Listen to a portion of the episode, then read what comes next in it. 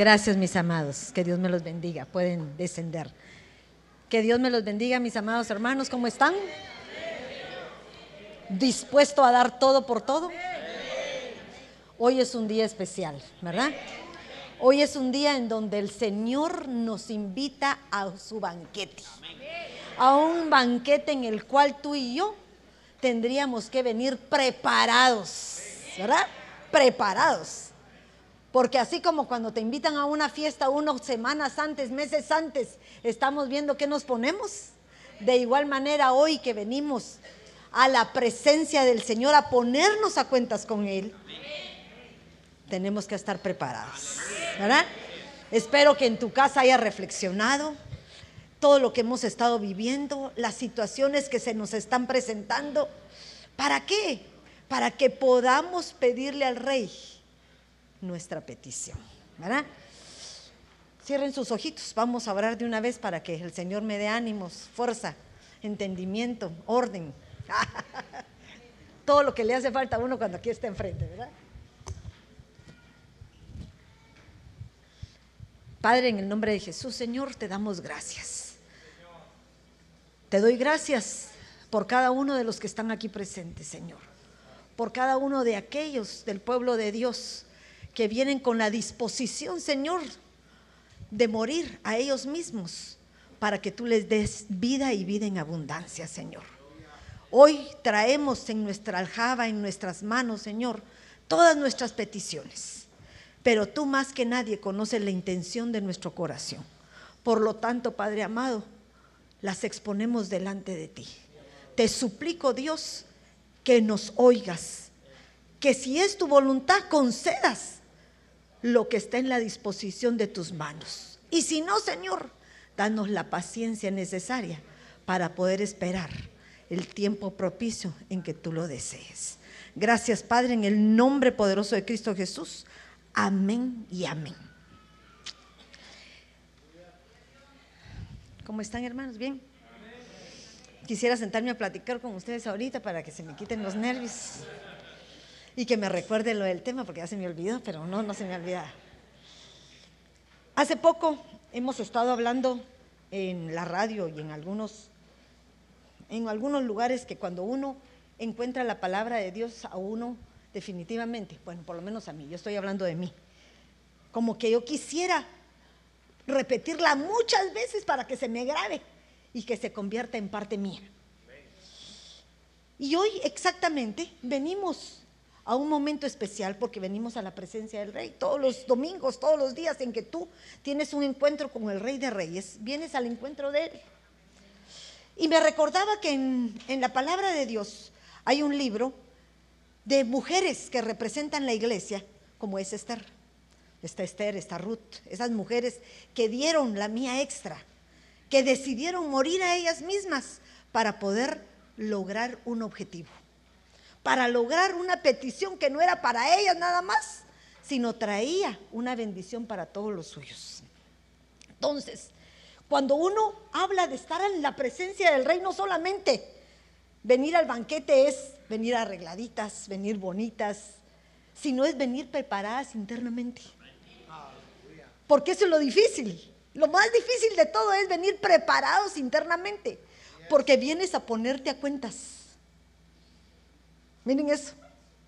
¿Cuántos de nosotros, de los que estamos aquí, hemos meditado a través de la semana, a través de el último mes que recibimos Santa Cena, de todo lo que hemos hecho, de todo lo que el Señor nos ha dado y de todo lo que aún no nos ha concedido?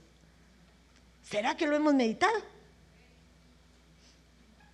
¿Lo han meditado? Sean honestos. ¿O será que la vida cotidiana los absorbe de tal manera que no nos recordamos? Hasta anoche, que decían, ay, mañana es Santa Cena, ay Señor, eh, por favor, ¿qué es lo que yo quiero? Ay, que quiero, quiero pedirte. Muchas veces ni sabemos qué vamos a pedir. Pero me venía a mí a la mente este versículo de Santiago que dice, ¿hay entre ustedes alguien verdaderamente sabio y entendido? ¿Hay alguien aquí verdaderamente sabio y entendido? ¿verdad? Porque cuando uno habla de sabio, uno podría decir, bueno, Señor, yo tengo conocimiento. Yo fui estudiado en mi país. Porque hay una sabiduría del mundo que habla de un conocimiento terrenal. Pero este, este Santiago me está preguntando una sabiduría para que yo pueda entender las cosas que no son entendibles con mente humana, sino tienen que ser entendibles con una mente espiritual. Pero miren lo que dice, sabio y entendido. Y sigue diciendo, que demuestre su sabiduría con su buena conducta. Me gustó esa versión porque me encantaba. Porque no es nada más decir yo soy sabio, yo sé, yo tengo conocimiento de la palabra, sino dice que tenemos que demostrarlo con nuestros actos de buena conducta.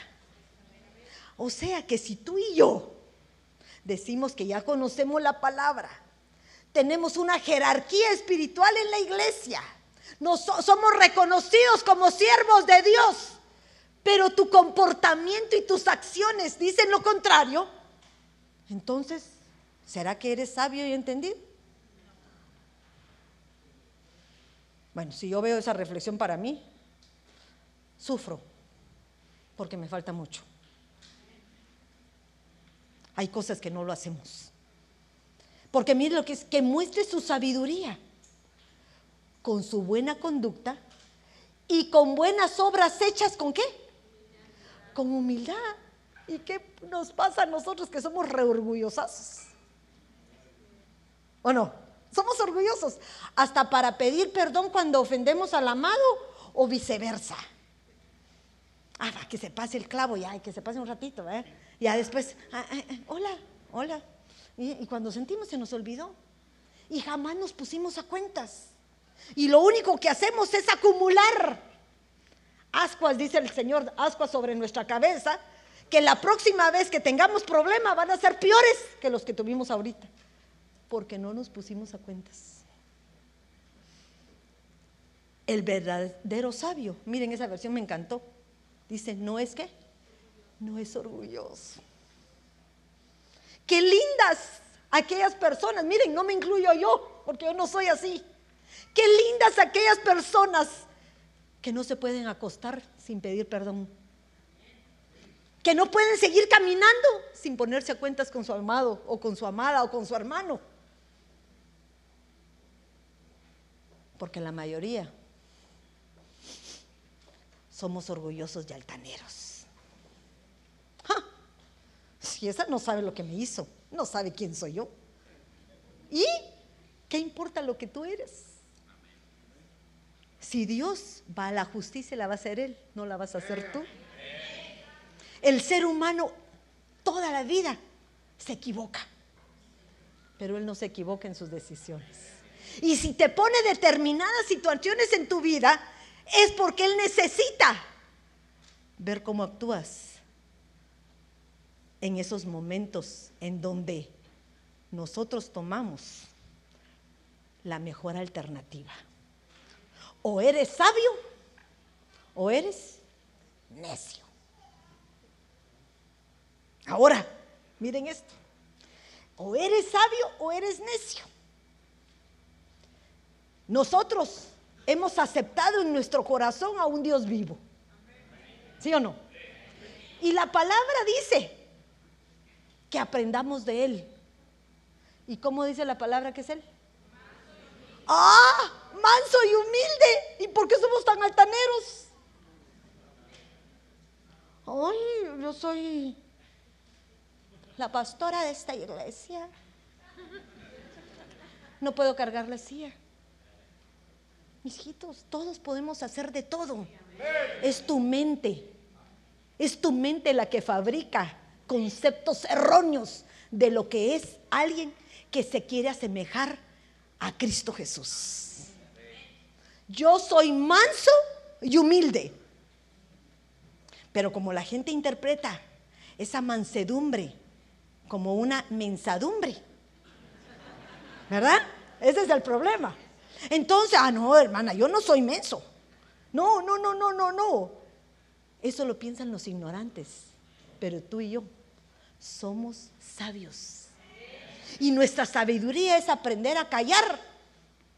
Porque aunque subiéramos necios, el que calla pasa por sabio. Miren eso.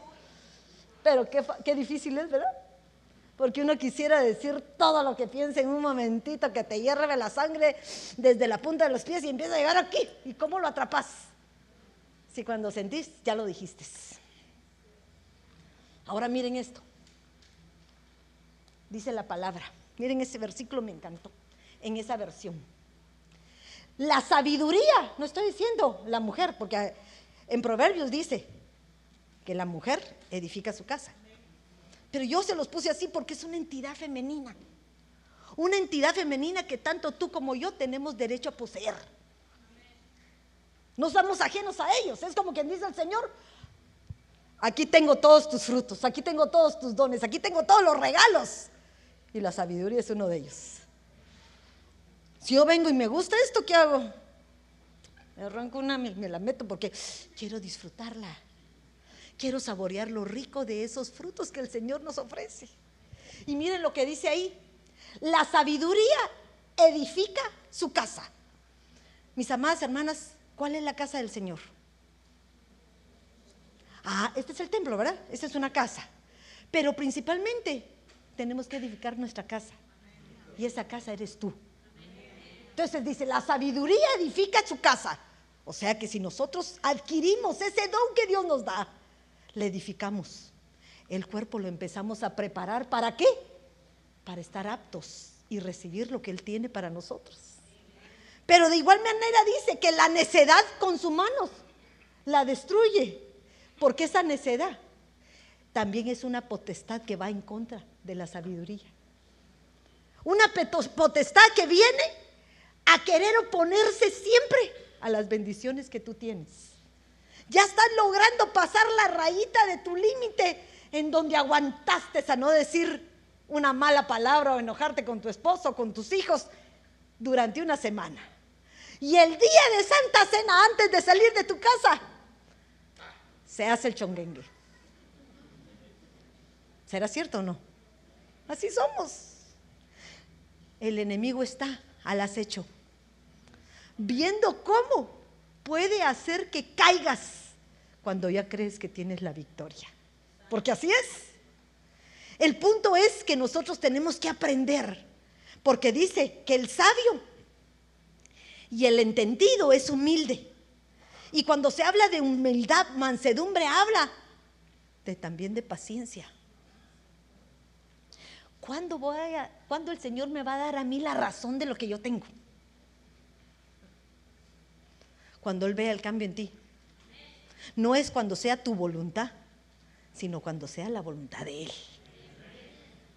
Entonces, esta sabiduría dice que edifica su casa, pero la necedad la destruye. Ay, ay, ay. Eso está en Proverbios 14.1 para que lo lean de otra manera.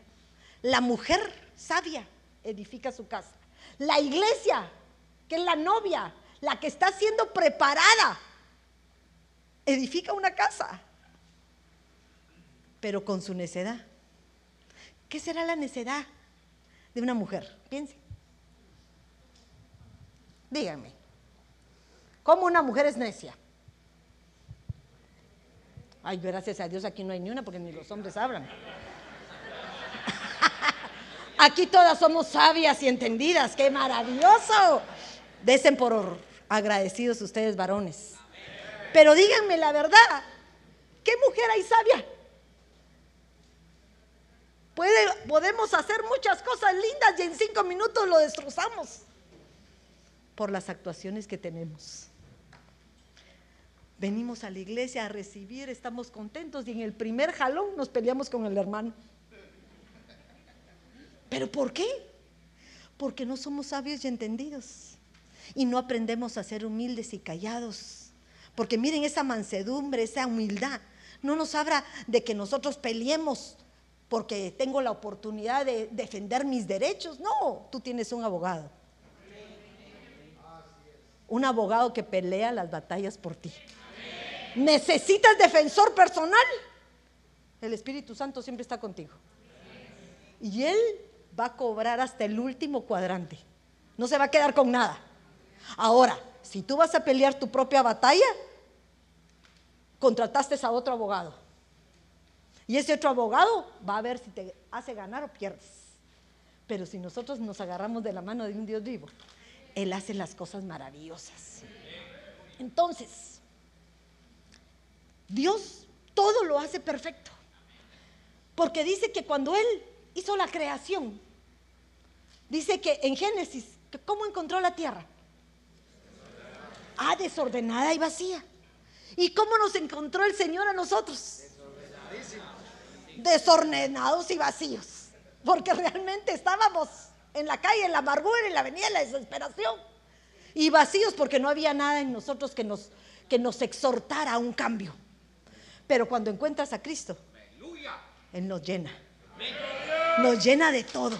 Nos llena de todo. Y entonces empieza a edificar tu casa. Tu casa. Te, empieza a edificar a ti. Si tú quieres que seas edificado. Pero si tú quieres poner los ladrillos donde se te da la gana, entonces, tarde o temprano, la casa se va a destruir. Porque hay en uno de los evangelios, no me acuerdo tan tonto, pero sé la palabra, aunque no me la crean, dice que hay quienes edificaron la casa donde correspondía y hay quienes donde le edificaron en la arena. Tal vez es más fácil en la arena o a la orilla del mar, pero no pone buenos cimientos. Entonces vienen las olas, vienen las tormentas, viene todo y se destruye. Pero cuando nosotros edificamos con los cimientos y la roca que es Cristo, nuestros cimientos se fundamentan firmes y no se movilizan. Pero miren, ¿cómo lo vamos a edificar? Sabiamente. Todos nosotros para hacer o para realizar un evento en nuestra vida, no podemos actuar a la ligera. Se planifica. Se ven los pros y los contras. Analizamos cuánto está bueno y cuánto está malo. Buscamos el momento propicio para ir a interceder o ir a platicar con la gente que tenemos que platicar. Buscamos a la gente propicia para que hable con los encargados y sea lo más diplomática posible para evitar errores. Miren todo lo que hace uno. Pero si lo hacemos inadecuadamente, nunca logramos lo que queremos. Entonces, cuando se edifica una casa, tú estás siendo edificado desde el momento en que aceptaste a Cristo Jesús en tu corazón. Tú dijiste, Señor, yo quiero tener ese fundamento. La roca que es Cristo que eres tú. ¿Y qué viene Él a hacer?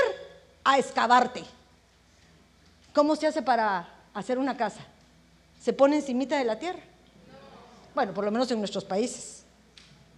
En nuestros países se abre todo alrededor, se abre profundidad y los cimientos son de roca, de cemento firme, para que lo que se pose encima de ella pueda tener un buen sustento. ¿Verdad? Así es. Entonces, si tú tienes un fundamento, si tú tienes un cimiento que es la piedra angular, que es Cristo Jesús, el resto que construyas va a venir con firmeza. Va a venir con firmeza. Por eso dice que la sabiduría edifica tu casa. Porque la sabiduría es una, entidad que provoca en ti el razonar, el pensar, el meditar, el tener entendimiento. Nada a la ligera es bueno. Porque si lo hacemos sin pensar, cometemos errores y después nos arrepentimos. Entonces miren lo que dice. Esta es mi introducción. Les prometo no tardarme. Y dice Proverbios 24:3, con sabiduría, con sabiduría se edifica una casa, ya se los expliqué por qué. Y con prudencia se afianza. ¿Qué es afianzarse, hermano? Ah, la aseguro. Pero miren con qué se, con qué se asegura, con prudencia. ¿Y dónde perdemos la prudencia? en nuestra boca. ¿Se dan cuenta de eso? Si eres sabio y entendido, sé prudente al hablar, porque hay palabras que hieren, lastiman y se quedan grabadas dentro de nosotros mismos. Con sabiduría se edifica una casa, con prudencia se afianza y con conocimiento. Por eso es importante que no dejen de venir a la iglesia.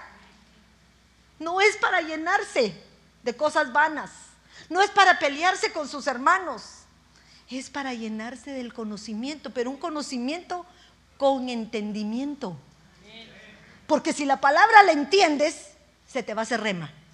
Si no la entiendas, va a pasar de largo. Y yo no quiero que la palabra se te pase de largo. Quiero que la entiendas.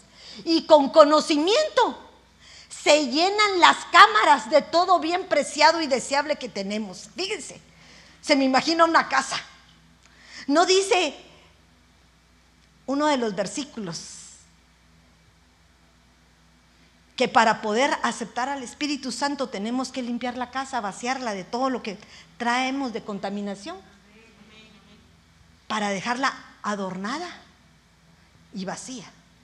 Pero no para que se quede vacía, porque en poco tiempo, si no la, no la llenamos, viene el que se fue y la vuelve a ocupar. Pero nosotros la vamos a, a dejar vacía y ordenada para que entre el Espíritu Santo y nos incite a aprender del conocimiento que está escrito para que sea grabado en nuestros corazones, que es tu mente, y podamos vivir de acuerdo a ella. Miren. Entonces tus cámaras, tus cámaras quiere decir todo tu, lo, lo más escondido de tu corazón, lo más escondido de tu casa, tu alma, todo aquello que no quieres que nadie lo sepa tiene que llegar la palabra para que revele todo aquello que no está correcto. Pero hermana, ¿cómo lo hago? Siendo honesto, no con tu hermano, siendo honesto con el de arriba. Si tú reconoces tus errores, si tú reconoces qué hay dentro de ti, si tú reconoces cuáles son tus fallas, entonces el Señor va a llenar tu casa. Porque Él no puede llenar nada que tú no vacíes. Ay, yo quiero cambiar los muebles de mi casa, hermana. Así, que lindo. Pero primero, ¿qué tienes que hacer? Sacar los viejos para que entren nuevos. El Señor no te puede dar algo nuevo si no saca lo viejo. Miren eso, qué lindo. Pero muchas veces queremos seguir viviendo en la forma negativa porque somos acumuladores. ¿Qué les parece? Ay, no, esto no lo tiro porque me sirve. Ay, esto no lo tiro porque me sirve. Ay, esto no lo tiro y cuando sentís tenés 20 mil cosas acumuladas que te hacen estorbo, ya ni puedes caminar en la sala ni en ningún lado porque es demasiado. Cosas viejas. Y miren, que ni uno las usa. Pero lo malo es que cuando menos pienses, esas cosas pueden venir en contra de ti, porque ya no te dejan caminar. ¿Me estoy dando a entender? Esas cosas viejas que no te dejan caminar son todos aquellos pecados ocultos, todas aquellas áreas de tu alma que están escondidas, que nadie las sabe. Nadie las sabe. Solo las sabes tú y el de arriba. Pero hoy tienes la oportunidad de venir al altar y ponerte a cuentas con Él.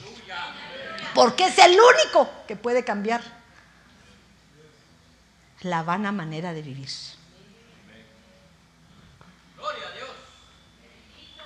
Conocimiento. Miren esto, la palabra de Dios. ¿Cuántos de nosotros leemos a la semana la palabra? Amén. Qué lindos son. No sean mentirosos. A veces leemos un versículo, si bien nos va. A veces estoy, ay Padre, gracias, gracias Señor, gracias. Sí, lo, estamos, lo tenemos en nuestra mente, pero no es eso lo que quiere el Señor. Es que cada día aprendamos más de Él. Y que podamos meditar cómo estamos, porque si estás mal, ¿cómo quieres corregirte si no sacas primero lo que está mal? Entonces, en resumidas,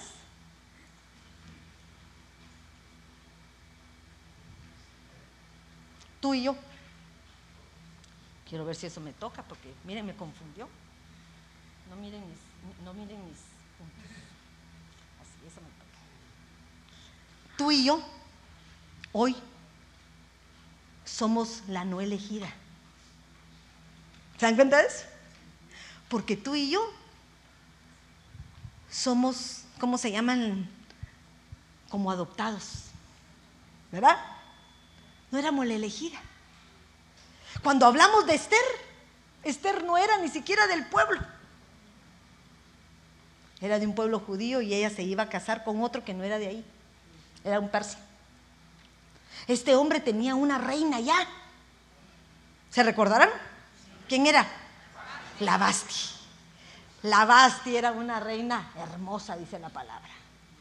Coqueta, guapa. El rey babeaba por ella. Porque dice que quería enseñársela a todos sus amigotes. Ahí van a ver qué guapa es esta.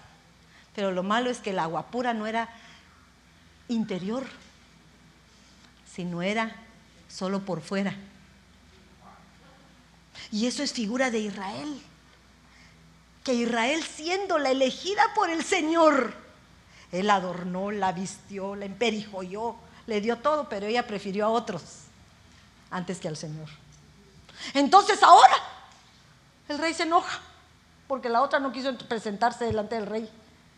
Como muchos de nosotros venimos como esas bastis que nos dan la oportunidad de ponernos a cuentas, pero decimos, ay no, yo no quiero ir hoy, que me aguante el pecado otra semanita más. Hasta el próximo mes. No sabemos si va a haber un próximo mes. Miren eso. A veces uno se acuesta, bueno, yo, yo, yo me hablo a mí, me acuesto peleando con mi marido. Ay, no, hermano, ¿cómo se va a pelear usted con el santo? No. También es hombre y nos peleamos. Pero cuando me acuesto yo digo, al día siguiente, gracias a Dios, despertamos. ¿Y qué tal si no hubiéramos despertado? ¿No será que me hubiera arrepentido no poniéndome a cuentas? ¿Por qué no lo hacemos? Porque siempre pensamos en el mañana. Y el mañana para el Señor es hoy. Hoy es tu día. No va a haber otro. Voy a cambiar, Señor, te prometo que ya no voy a ser como era. ¿Cuándo, papacito, te va a decir el Señor? ¿Cuándo si sigue siendo igual que jungroso, chismoso, lleno de cuentos, ah, todo lo que hay malo de la Biblia? Así somos. Así somos. No hay modo que querramos cambiar. Pero así como el Señor nos da oportunidad, porque dice la palabra de Dios que el Señor nos pide que nos pongamos a cuentas con, nuestro adversario para pagar hasta el último cuadrante. ¿En dónde? ¿Aquí o allá arriba? Aquí. No sea que llegue el día malo. Sea, se aproxima y te cobren hasta el último cuadrante. Ay, yo cuando leo ese versículo se me hace un dolor, porque uno no piensa en eso. ¿Y saben qué? El que no piensa en eso, entonces no es sabio, si no es, díganlo recio, es necio. necio. Ya vemos necios en la iglesia todavía. Pero miren, no, no lo digan así, ay, sí, necios, como decir, ay, sí, ¿qué? No, díganlo con pesar. Porque a mí me angustia quedarme. A mí me angustia. Todos los días digo, ay Señor, ¿cuándo voy a cambiar con este carácter que no hay modo que se me mejore? ¿Cuándo voy a dejar de ser peleonada? ¿Cuándo voy a dejar de ser llorona? ¿Cuándo voy a permitir que mis sentimientos no invadan mi ser y pueda ser diferente, más fuerte? Porque hay cosas que necesito cambiar. Pero no lo hacemos porque vivimos en una rutina, en un hábito, en una costumbre. Y pasan los días, y pasan los años, y pasa el año de la reivindicación y se nos perdió la oportunidad. ¿Qué les parece? Pareciera que fue ayer, cuando proclamaron el año de la reivindicación. Ayer. Y ahorita estamos a punto de terminar el año. No lo creo. Pareciera que ayer todos estábamos con, COVID y no estábamos aquí. Y ahora todos estamos sin mascarilla. Miren qué rico. Hace unos años estábamos que queríamos quitarnos la mascarilla. Y ahora ya no la tenemos. Hay muchos que se perdieron en esa prueba. Y hay muchos que se ganaron en esa prueba. Miren eso. Y entonces, cuando tú vienes, porque fíjense que Esther es la figura perfecta de la iglesia. No era la elegida, pero fue la escogida. Miren, no era la elegida, pero fue la escogida. ¿Por qué la escogieron? Porque halló gracia uno. ¿Pero qué más? ¿Solo porque sí? Tenía bondad, pero ella no hizo nada para ser escogida. ¡Ah! Se preparó. Nada viene Perdónenme, estamos viviendo el tiempo de la gracia, pero la gracia también necesita un esfuerzo. Nosotros por fe vamos a lograr lo que queremos. Pero dice la palabra que sin, que sin obras la fe es muerta. Entonces esta mujer para serle elegida, primero tuvo que hacer lo que correspondía. Uno, presentarse calladita y sin decir quién era. Miren, obediente, secreto, Secreto es secreto. No voy a hablar lo que no, debo. Segundo, aceptó todo lo que le mandaron a hacer. No quiso ser la primera. No quiso ser la vista. No quiso ser como muchos que cuando llegamos a la iglesia que queremos tomar un lugar que no nos corresponde, sin antes aprender el manejo de lo que corresponde en cada lugar. Cuando a ti te contratan en un trabajo, no llegas, no, yo sí sé hacer esto. No, aprende primero y después te pones a hacer lo extra que tú sabes hacer. Porque esa es parte de, miren lo que hizo Esther, sabia. Esperó el tiempo. Esperó el tiempo, la pusieron a cargo. Dice que a ella le dieron siete doncellas para que estuvieran a su cargo. Espero no me equivoque. La llevaron, la vistieron, le dieron todos sus tratamientos durante un año. Y cuando el rey la vio, esta es. Igual cuando tú te presentas delante del rey, dice, esta es. Te doy la oportunidad. ¿Y ya ganó ahí o no? Ya ganó, ¿eh? Ahí ya y el rey amó a Esther, miren lo que decía ahí, y el rey amó a Esther más que a todas las otras mujeres. Y ella halló gracia y bondad con él, más que todas las demás vírgenes.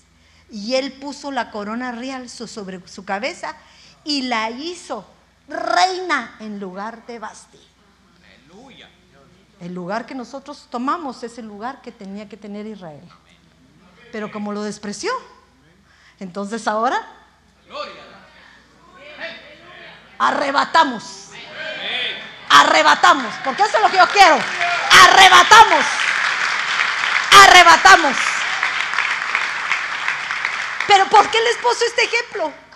Porque para llegar a hacer esto, ella tuvo que aprender a obedecer y a seguir indicaciones. No es de primas a primeras. No, todo es un proceso. Pero ahí ya logró lo que ella quería, ser reina. Pero ¿será que ahí acaba todo? Ah, no, no. El, a veces dice uno, bueno, yo quiero llegar a ser anciana de la iglesia. Yo quiero llegar a ser pastora. Y no sabe que ahí empieza su buena. ¿Verdad? Ahí empieza su buen proceso. Porque ahora tiene que poder permanecer donde se coloca. Esa permanencia es la que a uno le cuesta. Pero esta mujer empezó con orden. ¿Por qué les mencionaba esto? Porque este es el resumen de lo que les había dicho.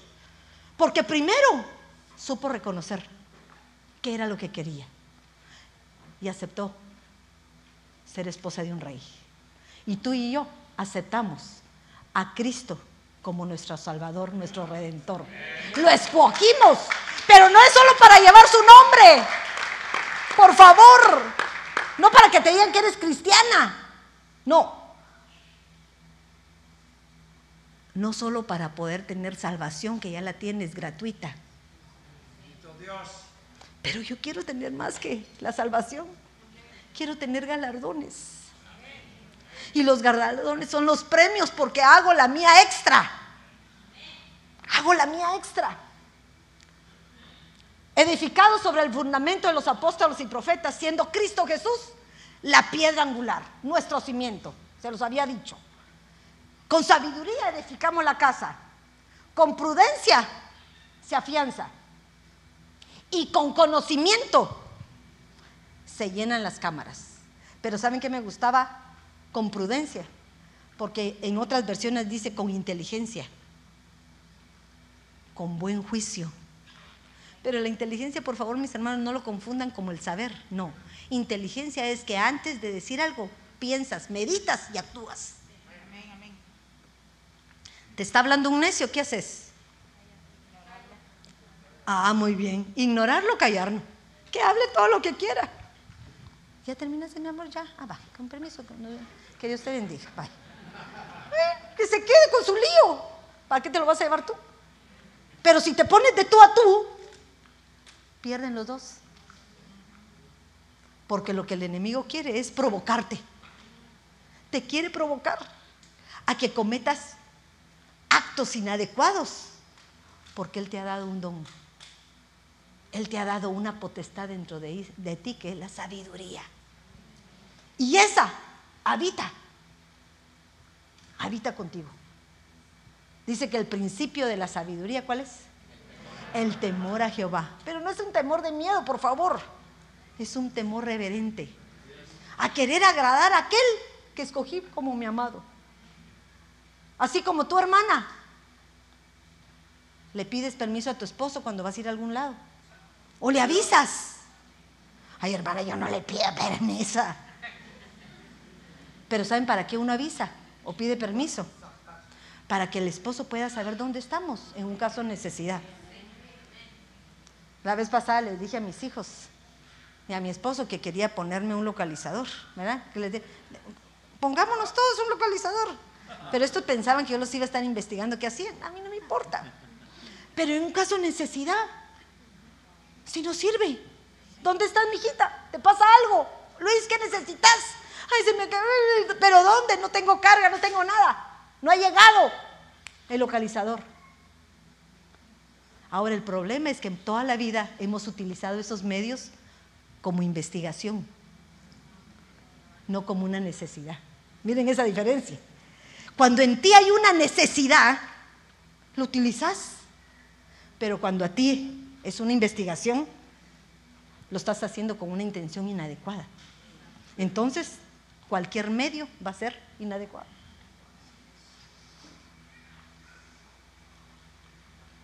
Prudencia, inteligencia, buen juicio, se afianza. Ahora miren esto. Cuando la reina Esther ya estaba proclamada como reina, coronada. Cuando tú y yo ya aceptamos a Cristo Jesús como nuestro Salvador, ya venimos a la iglesia, ya tenemos resuelto todo el problema. ¿Sí o no? No, nos falta. Porque ahora, al que pertenecías antes, va a venir a oponerse a que tú puedas lograr tu felicidad completa. Que es el adversario. Que es el adversario que anda como león rugiente. Miren, viendo cómo te hace caer de donde te sacó el Señor. Yo les puse al príncipe de este mundo, conspira contra el pueblo del Señor como una mano. ¿Qué le caía man a man? Que no se rindieran ante él. Y conspiró contra el pueblo solo porque un hombre le caía mal.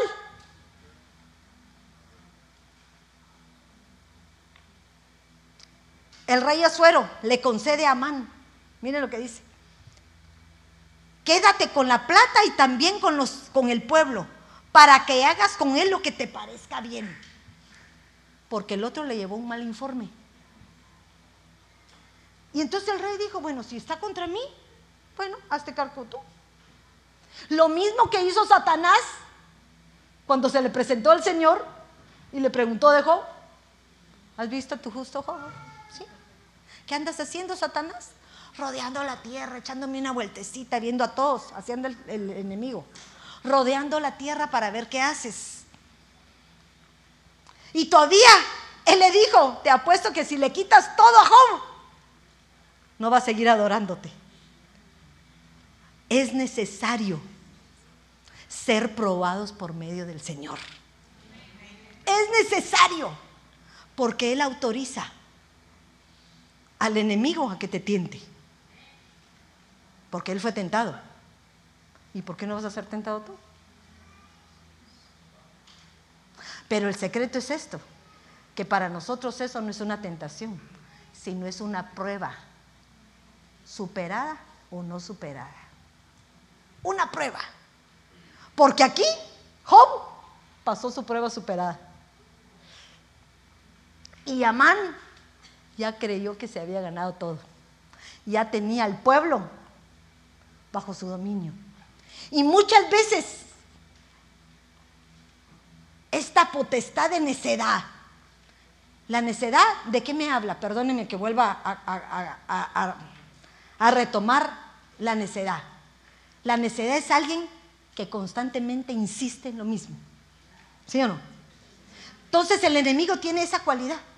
Esa potestad de la necedad es seguir insistiendo hasta convencerte.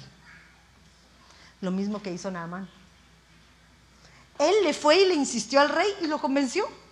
Le dio hasta su sello para que levantara un decreto en contra de un pueblo a causa de un hombre.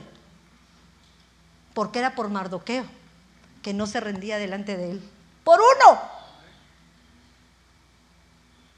Ahora, ¿qué hacemos nosotros cuando el enemigo se nos presenta? ¿Qué hacemos nosotros? ¿Qué hace esa reina Esther que ya está segura en su palacio? Tú y yo ya estamos seguros. Pero el problema es que no solo somos nosotros y tu familia y tus hijos y todos aquellos que te conocían y te rodeaban ¿Qué es de ellos? ¿Será que tienes que ver qué es lo que necesitas para poder presentarte al rey y pedir tu petición? Porque no se puede pedir nada más así. Tenemos que meditarlo bien. Porque el príncipe de este mundo conspira. Tú te salvaste pero hay alguien a quien está débil atrás de ti que lo puede agarrar y destruirlo. Lo destruye. Porque no tiene lo que tú ya tienes. A la hermana, pero no quieren venir a la iglesia. No, no, no. No van a venir a la fuerza. Van a venir por el testimonio que tú des del cambio que hizo el Señor en ti. De lo contrario, vamos a seguir igual que antes. Vamos a seguir igual que antes. Entonces empieza un proceso con Esther. Porque Esther, que eres tú y yo, ya estamos seguros. Como cuando aquel rey Abdías le dieron 15 años más, ¿se recuerda? Lloró, gritó, el Señor vio su corazón y le dijo, está bien,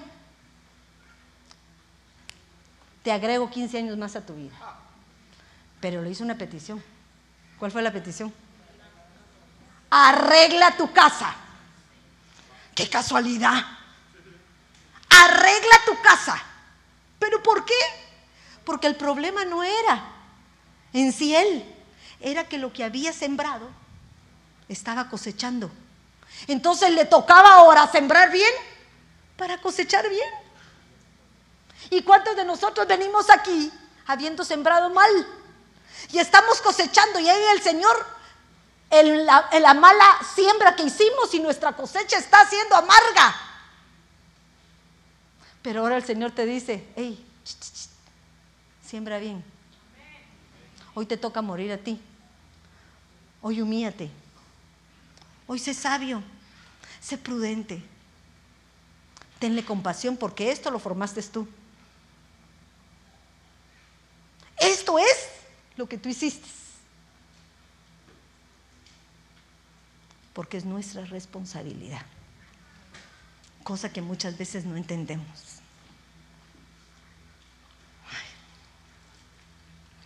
¿Me están entendiendo, mis amados? Entonces, miren, nosotros la elegida, porque como Esther ya estábamos confiados, pero ahora Mardoqueo, que es el Espíritu Santo para mí, hace reflexionar a ti y a mí. Nos hace reflexionar como le hicieron reflexionar a ella. Porque el problema no era que a ella alcanzara la maldición de lo que había decretado el rey, sino el problema eran los que estaban afuera. Tu casa, tus hijos, tu familia. Todo aquello que el día de mañana el Señor te va a demandar por no hacer la mía extra para exhortarlos a que regresen. Pero el problema es que nosotros los exhortamos para que regresen y nuestras actuaciones echan al suelo todo lo que podemos edificar. Miren eso, qué pena. Llega Esther y se da cuenta que Mardoqueo está mal. Y manda a uno de los eunucos a preguntar qué le pasaba. Y entonces empieza ella a darse cuenta que había un problema afuera, que ella no se había dado, no se había dado por enterada. Igual que nosotros. Vivimos en el mundo de felicidad. Los que estamos en el Señor vivimos en un mundo de felicidad. Pero cuando salimos afuera nos damos cuenta en qué estamos expuestos. Y entonces viene Mardoqueo y le hace reflexionar a Esther y le dice, porque si permaneces callada, o sea, le voy a decir, necesito que nos ayudes. Pero si permaneces callada en este tiempo, ¿no será que nos está hablando el Señor a ti, Padre y Madre? que si permanecemos callados en este tiempo, alivio y liberación vendrán de otro lugar para los de afuera. Va a venir, porque el Señor no deja a sus hijos sin amparo. Pero ten por seguro que te van a demandar a ti esa sangre que tú hubieras podido atraer al Señor. Pero tú y la casa de tu padre perecerán ¿Por qué? Porque ya estaba puesto el edicto de que iban a matar a todos los judíos. Y quién sabe si para una ocasión como esta tú habrás llegado a ser reina. Basti llegó a ser reina. Pero por sus malas decisiones, ¿qué? Se les, se les cabecharon. ¿O no? Se la quitaron. O sea que el mismo riesgo corría ella si no se preocupaba por algo más. Pero me gusta porque cuando ella medita en eso, ella no se queda callada. ¿Se recuerda? Entonces medita lo que tú y yo tendríamos que hacer. ¿Qué vamos a hacer? Antes de venir a ponernos a cuentas con el Señor, antes de venirle a hacer nuestra petición al Rey. ¿Qué hace Esther? Convoca a un ayuno a los que estaban de afuera y a los que están adentro. Convoca a un ayuno para qué? Para que entren en un mismo sentir. Tú y yo no nos convocamos en un mismo sentir porque queremos una casa. ¿Será que el Señor no nos la quiere dar porque tal vez no hay tanta unidad?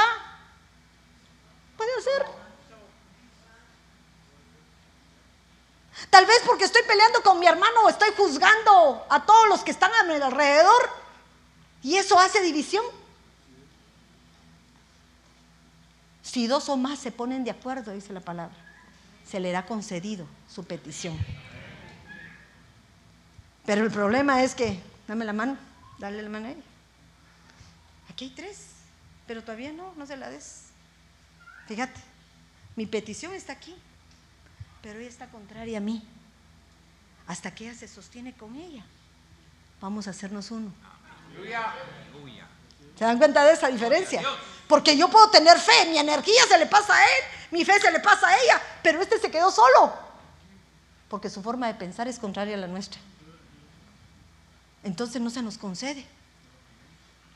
Y aquel que está buscando con fe, con amor, se pregunta, Señor, ¿por qué no me lo concedes?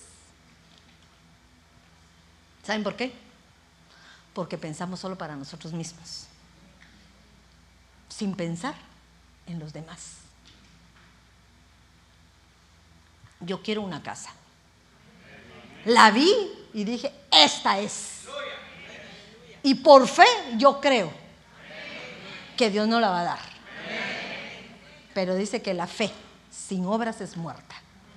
Y la obra que tú y yo tenemos que hacer es buscar la unidad. No que nos convidemos a orar, por supuesto. Busque la unidad, que si el hermano te habla mal de ella, defendela. Aunque sepas que tiene clavos. No permitas que se murmuren de nosotros.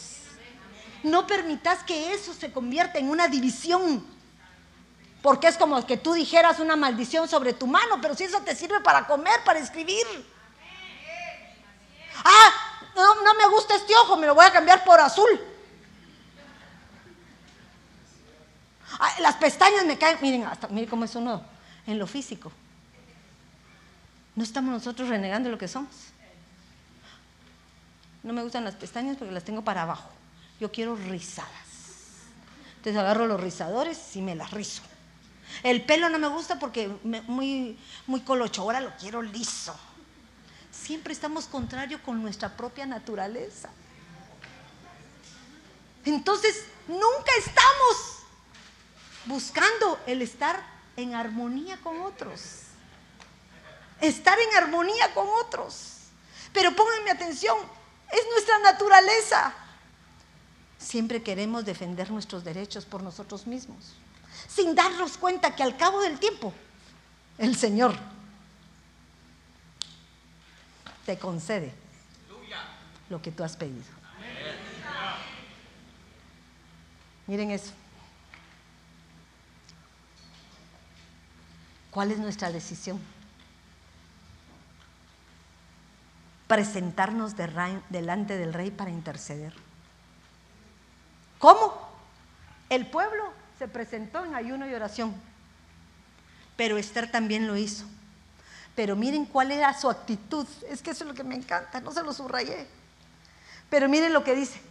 Y Esther le dijo a ir que respondieran a Mardoqueo. Ve, reúne a todos los judíos que se encuentran en Susa y ayunad por mí. No comáis ni bebáis por tres días. Acuérdense que el ayuno no es el que uno se quite la comida, es el ayuno que el Señor escogió. ¿Se recuerda? ¿Qué es? ¿Cómo? A libertar a los... O sea, preocúpate por otros, no solo por ti. Ese es el problema, que siempre estamos pidiendo solo para nosotros y los demás. No comáis ni bebáis por tres días, ni de noche ni de día. También yo y mis doncellas, fíjense eso. Quiere decir que ella también lo iba a hacer. Ayunemos, ayunaremos. Y así iré al Señor. Pónganme atención a esto lo cual no es conforme a la ley, porque conforme a la ley si ella se presentaba delante del rey, ¿qué le pasaba? Moría. Y ella dice, si perezco, perezco. Como quien dice, ya no le importaba su vida. Cuando nosotros venimos al altar, ¿a qué venimos? A morir. ¿Por qué quieres seguir vivo? Dice la palabra que el morir es ganancia. Hoy casualmente lo predicaba el, apóstol en la mañana. Si lo oyeron. Decía él, qué raro esa palabra porque dicen que el morir es ganancia. Por supuesto, porque cuando tú mueres, Él hace las cosas por ti. Porque Él ya no vivo más yo, sino vive Cristo en mí. Miren qué hermoso. Eso es lo que tenemos que hacer. Pero Seamos conscientes de eso. Porque a veces venimos a la iglesia, perdónenme, venimos a la iglesia a hacer otras cosas que no son concientizarnos de acuerdo a la palabra que está dada, sino solo a llenarnos para, como un hábito, una costumbre, decir que somos cristianos. Pero también podríamos decir somos católicos. También podríamos decir somos judíos. También podríamos decir, somos musulmanes, porque todos hacen sus ritos. Pero el Señor, este Señor vivo, este Señor que edifica, quiere que tú lo hagas conscientemente. Que lo que decidas aquí, lo cumplas allá afuera.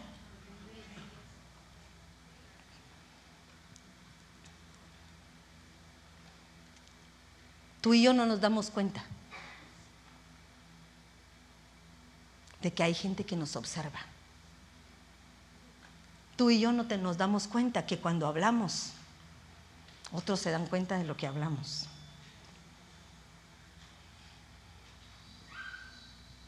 Yo estoy aquí con el hermano Fito y le digo, mis ojos ya me hablaron de quién estoy hablando. ¿Ustedes creen que no hay gente que se da cuenta de quién estamos hablando?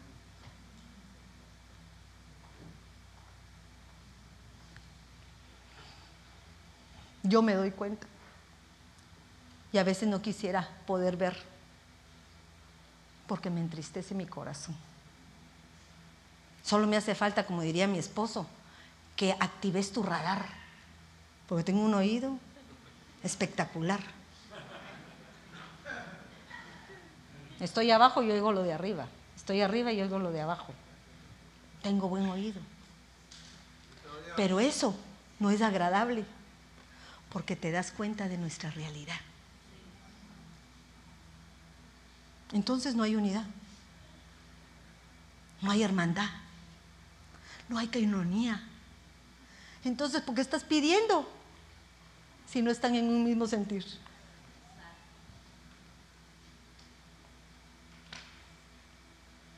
Hay que morir. Hay que importar, que no nos importe. Yo quiero morir.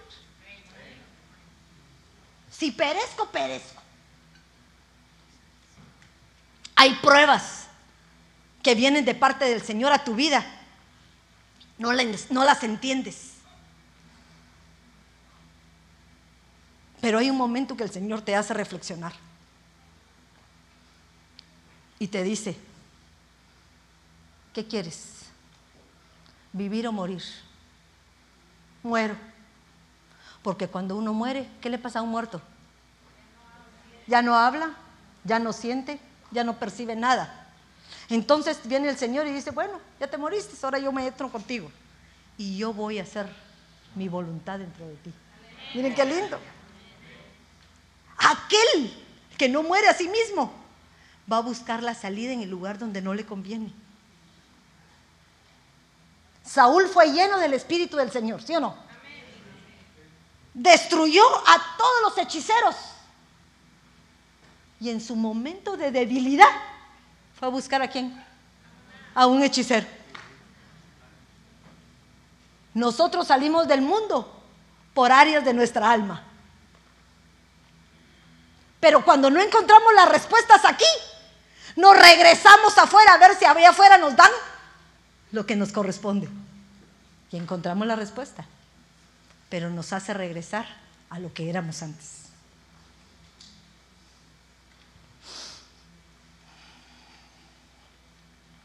¿A qué te estoy invitando hoy? A morir. A eso te estoy invitando. Pero dice que el morir es ganancia en Cristo. ¿Verdad? Porque entonces ya no vas a sentir dolor, ya no vas a sentir pena, ya no vas a sentir angustia porque toda tú vas a reposar en el Señor. Ya no vivo más yo. Mis necesidades ya no las necesito. Ahora el Señor vive en mí y Él va a suplirlas. Miren qué lindo. Pero qué difícil aceptarlo y poder hacerlo.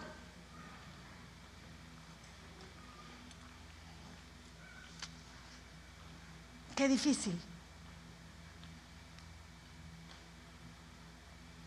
Y aconteció que el tercer día Esther se vistió con sus vestidores reales y se puso en el atrio del interior del palacio, delante de los aposentos del rey. Tú y yo hoy estamos delante del aposento del rey. Él está aquí. Lo puedo sentir. Lo sentí en la alabanza y en la adoración. Por eso es importante que no perdamos esa comunión. Yo por estar estudiando no salía, pero ya, ya quería yo salir. Porque uno duda de lo que el Señor puede hacer en uno. Y cuando el rey la vio, miren, pero por favor quiero que entiendan eso, no la vio por su hermosura física. No la vio porque se presentó como tenía que presentarse delante del rey. No, no vio lo superficial. Cuando el rey la vio de pie en el atrio, ella obtuvo gracia ante sus ojos. Pero ¿cuál sería su actitud? Llegaría ella. Ya vino la mera mera. ¿Qué te parece mi vestido? Lo compré en Macy's. Me costó. Porque así somos. No es lo superficial, mis amados. Es lo que Él puede percibir dentro de ti. Dentro de ti. Y el rey le dijo, ¿qué te preocupa? Pero si llegó de pie, arreglada, hermosa, ¿cómo pudo discernir que en su cara había una preocupación? Porque le hubiera dicho, pasa mi reina, estás hermosa, bella, ven, voy a lucirte. No, pero le dijo, ¿qué te preocupa? Cuando uno tiene una intimidad, pregunta, ¿qué te aflige? A mí me ha pasado. Yo llego con personas y les pregunto, ¿por qué te veo así? Hasta ganas de llorar me dan. Me hago uno con la persona. ¿Pero por qué razón? porque podés percibir. Ese conocimiento que has adquirido te hace percibir por discernimiento el estado de una parte de tu cuerpo. Porque somos uno. Entonces, si tu, mano está mal, ¿qué hace la otra mano? La agarra para que no se le lastime. Miren eso. La protege. Tenés problemas en el juanete. Y qué casualidad que cuando tenés problemas en un pie todo el mundo se para en ti. ¿Verdad? Pero ¿qué hace uno cuando camina como que camina como pato, ¿verdad? Protegiéndose el pie. Porque evita que se lastime. Cuando un ojo no mira, el otro se agudiza más para proteger al que no ve. ¿Y por qué nosotros que somos miembros del mismo cuerpo de Cristo no podemos hacer lo mismo. Este era uno con el rey. Ella era uno con el rey. Ella pudo ver, él pudo ver que era su necesidad sin hablar. ¿Qué te preocupa? ¿Por qué estás triste? ¿Cuál es tu pesar? ¿No tienes tú al Señor más que otras cosas valiosas? ¿Qué más que lo que Él nos ha dado? ¿Qué te preocupa, Reina Esther? ¿Cuál es tu petición? Pero si no había ni hablado la pobrecita. Pero miren, nosotros ni el Señor nos está preguntando y nosotros ya estamos diciendo lo que queremos. Ay, Señor, por favor, ya no aguanto. Alega, y el Señor ni siquiera te ha dicho, ey, ey, ey, ¿qué te pasó? No. Uno se adelanta. Porque cuando estamos en el atrio, es la prueba de nuestra madurez. Los que estudiaron doctrina, dice que en el atrio, el que es creyente llega a pedir nada más. Pero miren esta mujer, no pidió nada. ¿Cuál es tu petición? Que hasta la mitad del reino te daré. ¡Hala! Clama a mí y yo te responderé. Arrepiéntete de tus pecados y de todo. Yo tendré misericordia sobre ti. Entonces quiere decir que el Señor sí escucha. Él sabe cuál es tu necesidad, solo necesita escucharla de tu voz. Y ver también cuál es la intención de tu corazón. Porque a veces la intención que tenemos no es la misma de la que profesamos. Hasta la mitad del reino te daré. Ahora yo les pregunto, Esther le pidió lo que quería. Les pregunto. ¿No a la primera? ¿No? Se aguantó como los machos. No alegó, sino lo que quería primero era tener intimidad con Él para poder tener sus amores. Pero ¿saben qué? Ahí no eran unos amores de intimidad, porque dice que le pidió que estuviera presente el adversario. Cuando tú vas al altar a tener intimidad con tu rey, el enemigo está atrás para poder acusarte. Pero de ti depende que tú exhibas primero antes de que Él te exhiba. Antes de que Él te exhiba. Eso me encanta. Y miren, yo no sé si estoy aquí. Y Esther respondió, si le place al rey, no le dijo, yo quiero que hagas tal cosa, no. Si le place al rey, venga hoy el rey con Amán. Ah. ¿Y por qué queremos tener al adversario con nosotros? Para decirle, tú ya no tienes potestad para mí. Al que le voy a presentar mi petición, ese va a ser el que te va a destruir por completo. Porque yo ya soy tuya. Yo ya voy a decidir y hacer lo que tú decidas. Esa es la realidad. Venga hoy el rey con Amán al banquete que te he preparado. ¿Saben qué se me imagina mi Amán ahí? Tu pecado. Lo que le vas a presentar al Señor. Ven con lo que te destruye. ¿Por qué? Porque si no nos presentamos con Él, entonces no hemos exhibido nada, sigue oculto en tus recámaras. Quiere decir que el conocimiento que has tenido todavía no ha llenado lo más recóndito de tu ser. Increíble, ¿verdad? Me encanta. Bueno, yo lo, yo, si a ustedes no les gusta, a mí sí. Yo me siento, hoy entendí algo. Porque la Santa Cena es algo te va a transformar. Si tú lo tomas como realmente es, presentarse delante del rey. Hoy entiendo por qué cuando uno viene a Santa Cena tendría que venir de gala. ¿Verdad? Porque la gala te da que venís a la casa de Dios con tus mejores vestidos. En la casa te pones pantalón de lona, te pones lo que se te dé la gana, hasta sin maquillaje toda la semana porque no quieres pintarte. Pero ahora te echas la mejor base. Te echas todo para que te dure todo el día.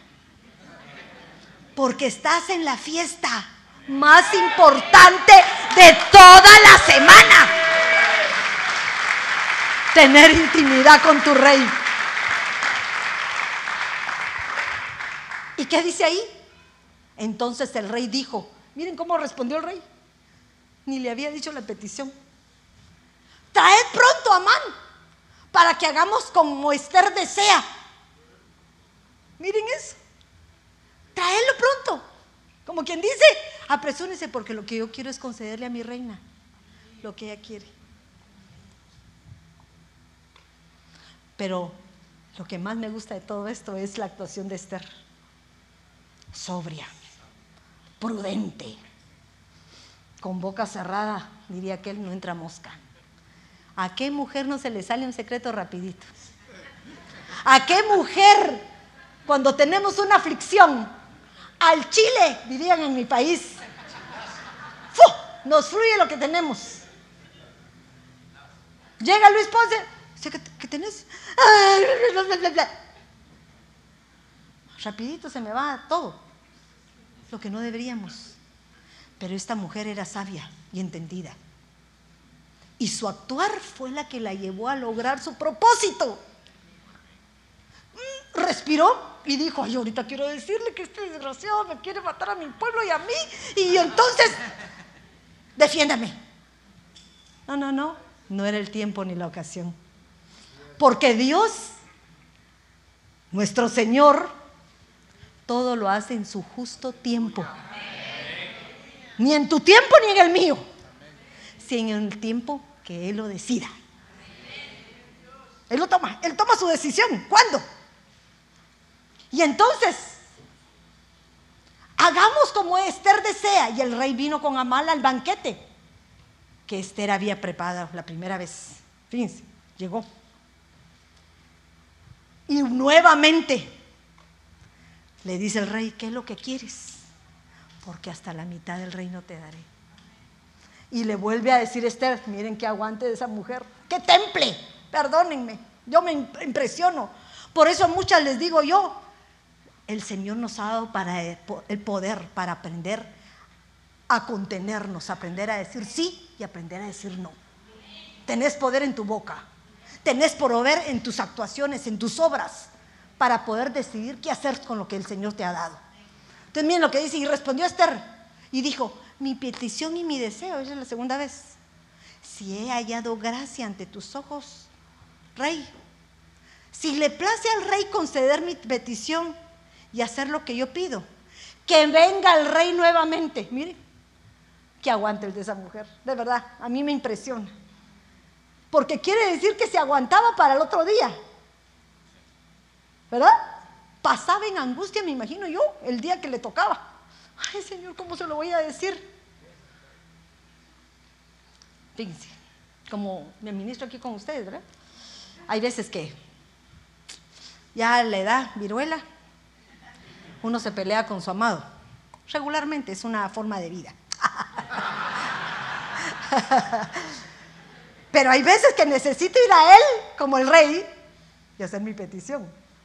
Ay, digo, Padre Santo, ayúdame. De verdad, hermanos, ayúdame. ¿Cómo le hago para esto? Porque cuando Él dice no, es no. Entonces empiezo, Padre, a interceder. ¿Cómo voy a entrarle? ¿Y quién más que la amada que conoce cómo le gusta al rey? Calladita.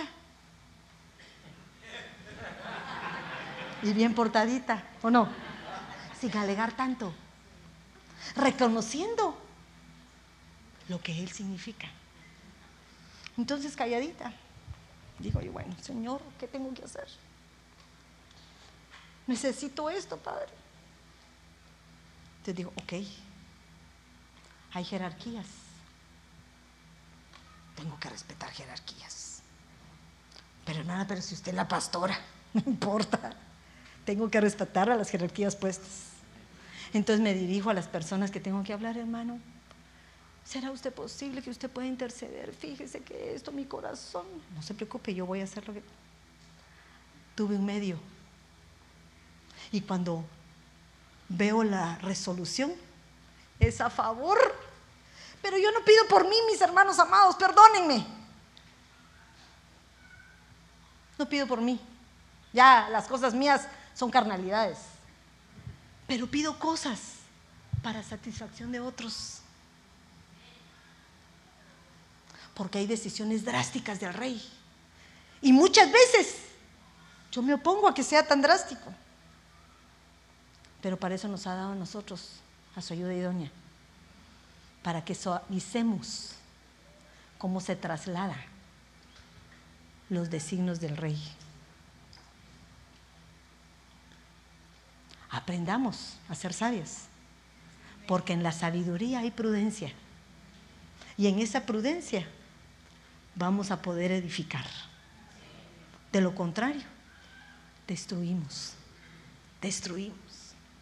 Entonces miren todo lo que pasó a Esther.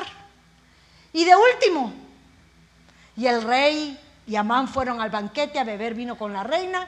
Y también el segundo día, mientras bebían vino en el banquete, y ya el segundo día, ya fue cuando ella dijo, ahorita despepito todo, porque no me queda otra. Porque eso fue lo que hizo. Ahí fue donde ella decidió, porque el rey le volvió a hacer la misma pregunta. Pero miren cómo fue su petición. Espero que la haya puesto aquí. Chiquitío. Y respondió la reina y dijo, si he hallado gracia ante tus ojos, oh rey. Uno, lo que él miraba era lo que ella esperaba. Reconoció el lugar de con quién estaba hablando. Y si le place a Él, no es tu voluntad, es la voluntad de Él. Miren esa diferencia. Que me sea concedida la vida según mi petición. O sea, ¿cómo concedía la vida? Ella la sentía muerta, ella estaba muerta, porque si he de perecer, perezco. Ella ya había llegado muerta delante de él.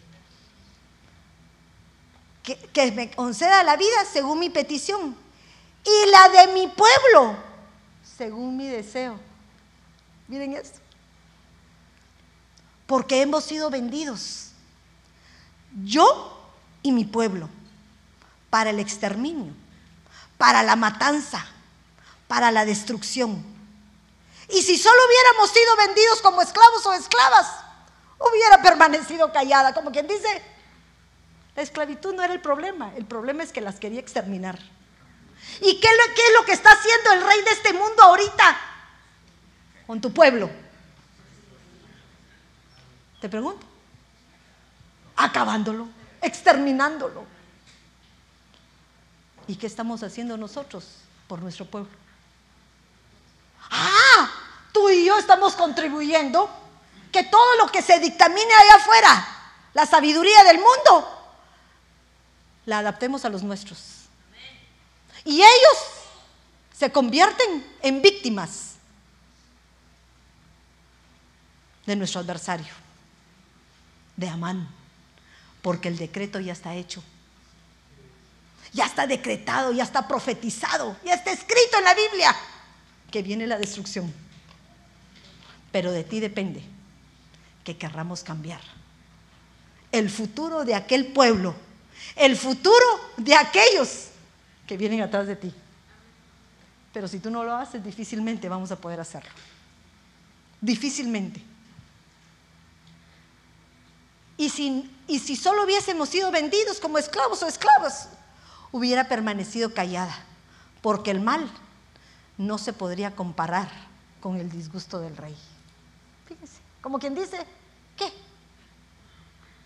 Esclava, esclava. Ahora yo me rindo a ti, me querés, estoy bien, mi pobre esclavo, no le hubiera importado. Pero el problema es que los iban a matar. Y cuando tú y yo venimos delante del altar a rendirle una área de nuestra alma, fíjense esto, un área de nuestra alma, estamos diciéndole al rey, hey, hazte cargo de este enemigo que yo no puedo. Pero el problema es que si no, tú, tú no te haces cargo de este enemigo, este enemigo va a venir en contra de los que vienen atrás de mí. A Saúl le dieron la orden que destruyera a todos los amalecitas. Pero en su desobediencia, esos mismos amalecitas que dejó vivo, lo destruyeron a él. Y uno diría, pero qué duro, qué duro. Y cuando el Señor se da cuenta, o el rey se da cuenta de la petición de él. ¿Y quién era el que iba en contra de él? El adversario. Dice que se levantó enojado y se salió. ¿Saben cómo se me imagina? Cuando tú estás haciendo la petición al rey y no ves respuesta de parte de él. Porque hay veces que cuando estamos delante del rey pidiéndole algo, suplicándole algo, tú dices, Señor, ¿a qué horas me vas a responder? Pero está tan molesto viendo qué va a hacer con el adversario que está vituperando a uno de los suyos. Porque se salió, dice que enojado se salió, léanlo. Pero Amán dice que cuando se vio acorralado, unas versiones dicen que se tiró sobre Esther, como que la quería violar. Imagínense eso, abusar, poseerla. Y no nuestro adversario viene en contra de nosotros para poseernos de esos malos hábitos y hacernos esclavos de él.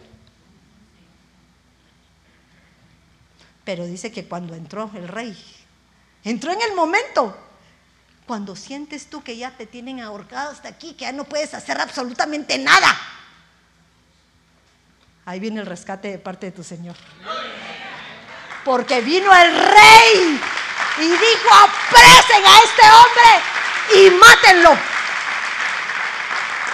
Lo encarceló. En ningún momento dice que la reina Esther empezó a gritar, ¡ay, ayúdenme!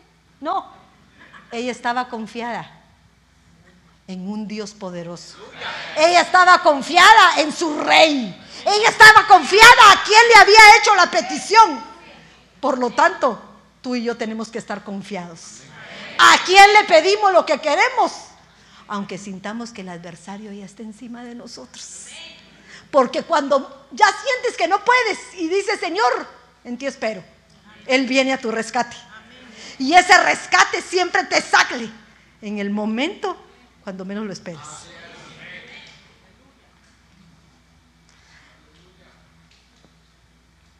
Nos preparamos ya con la Santa Cena, por favor.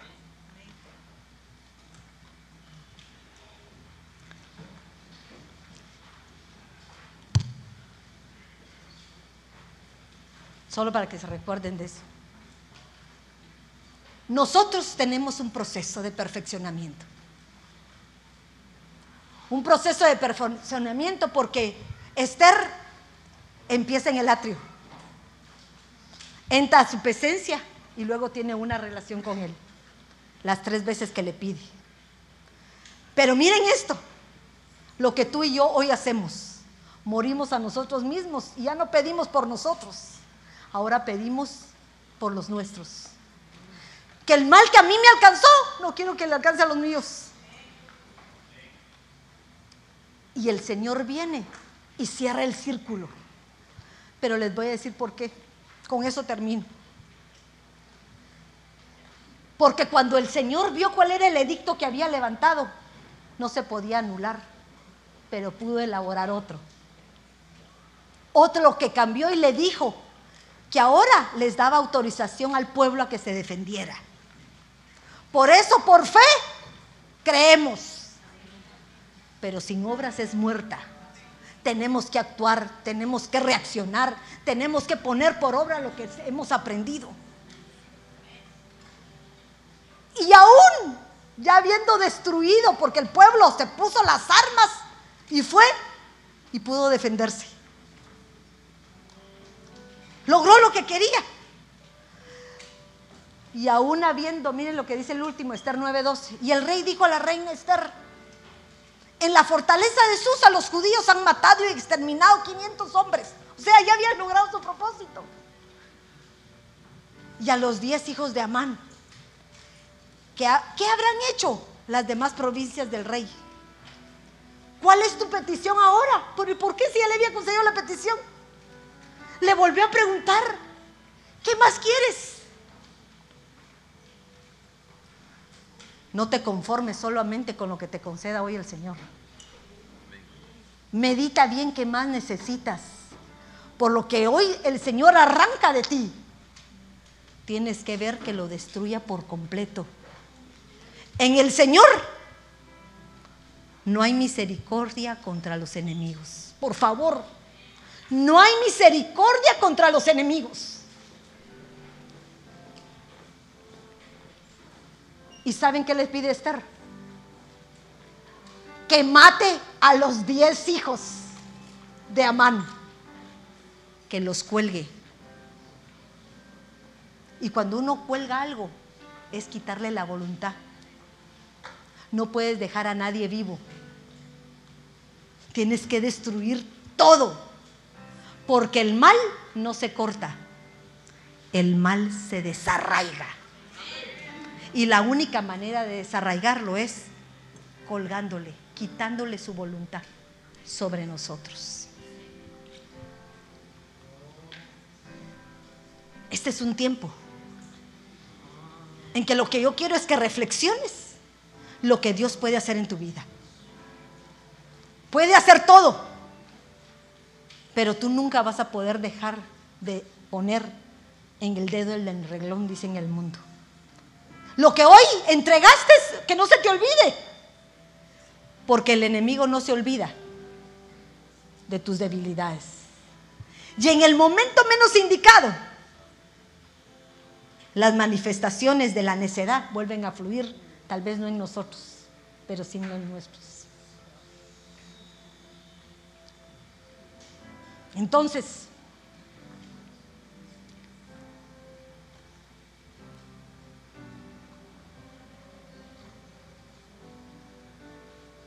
termino con esto.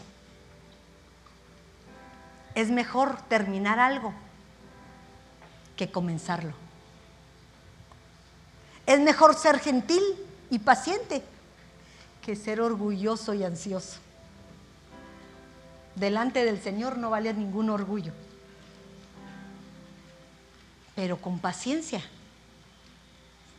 con perseverancia, con fe, vamos a lograr descartar a nuestro adversario. Ahorita que estás ahí recibiendo el pan y el vino, por favor, cierra tus ojos y no estés viendo a nadie. Porque hoy, imagínate ponerte en el atrio. Ya llegaste delante del aposento de tu rey y vas a presentarte delante de él. ¿Qué le vas a pedir? No te apresures, sino espera lo, propicio, lo propicio para que pedir lo que necesites.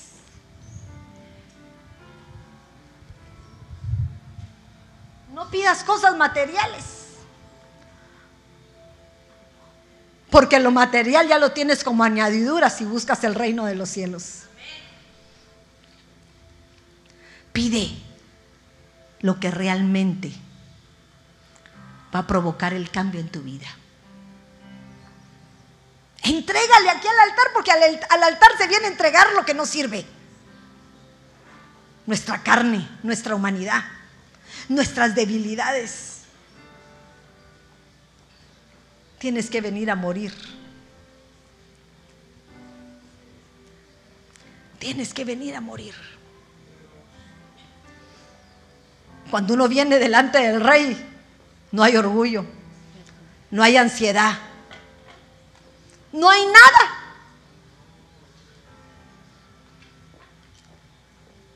Más que humildad para que se nos conceda lo que al rey le plazca. Miren eso.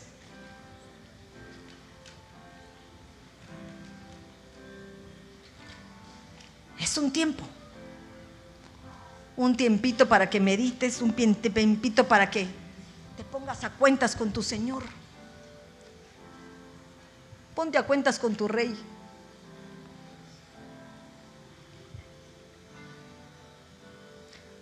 Y si crees que no es el tiempo de pedir, agradecele. Porque lo único que quieres tú es tener intimidad con Él. Quiero sentir tu cuerpo, Señor. Quiero sentir tu sangre que corre por mis venas y que puede cambiarme.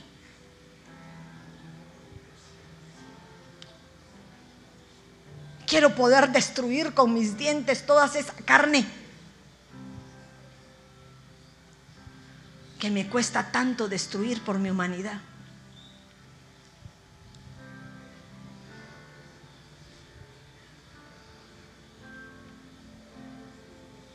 Hoy es tu tiempo. Si hay alguien que le hace falta, por favor suba la manita. Suban la manita para que podamos empezar. Aquí, mijito. Ah, va, ahí viene.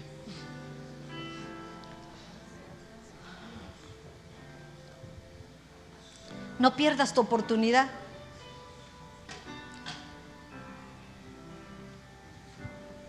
Esta es tu oportunidad. No la dejes pasar. Es difícil, porque tenemos que vaciar toda nuestra casa de esos cachivaches que no nos sirven. pero Él quiere cambiarte. Él quiere renovarte. Él quiere reinar dentro de ti y darte la victoria.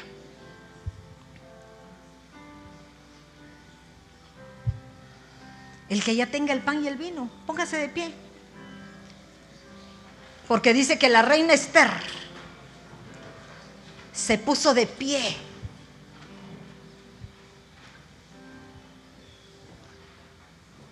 delante del rey cuando estaba entrando al atrio. Y hoy tú y yo nos podemos delante del rey a exponer nuestra petición.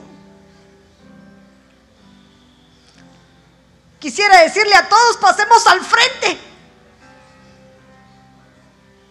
Pero tal vez el espacio es limitado. Pero desde tu lugar ahí, ríndete a Él y dile, Señor, descubre tú mi semblante, escudriña mi corazón. Porque solo tú sabes cuál es mi petición. Hazme que se me presenten aquellas áreas que no las tengo vistas, pero que tú las conoces más que yo. Aquellas que están ocultas delante de mí. Mi conformidad, mi serenidad, mi pasividad.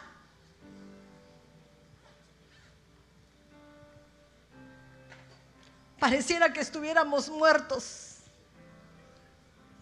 siendo ya vivificados por ti. ¿Qué nos pasa? ¿Qué nos pasa, mi Dios? Que nos hemos convertido en seres insensibles al dolor ajeno. ¿Qué nos pasa, Señor, que solo nos preocupamos por nosotros mismos? y no pensamos en la herencia ni en el legado de que vamos a trasladar a nuestras futuras generaciones. ¿Qué nos pasa? Haznos un corazón sensible. Haznos un corazón como esta mujer, sabia y entendida que dejó a un lado su necedad para poder librar a los suyos. Que estén en el tiempo propicio para poder ser cambiada.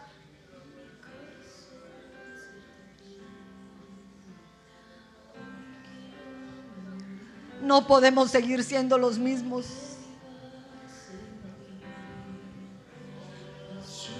No puede ser que este año, que es la última cena con el Señor, no podamos recibir un juicio de victoria de parte de Dios. Este año de la reivindicación Dios nos puso desde el principio escudriñaras tu corazón, que tú mismo te convirtieras en un juez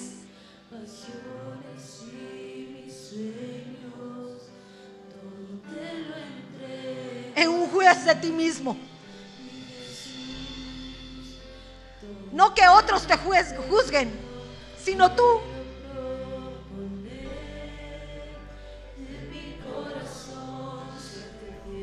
Es tiempo de proponernos en tu mente y en tu corazón, en tus obras, en tu hacer, en tu levantar, en tu acostar, que necesitamos un cambio.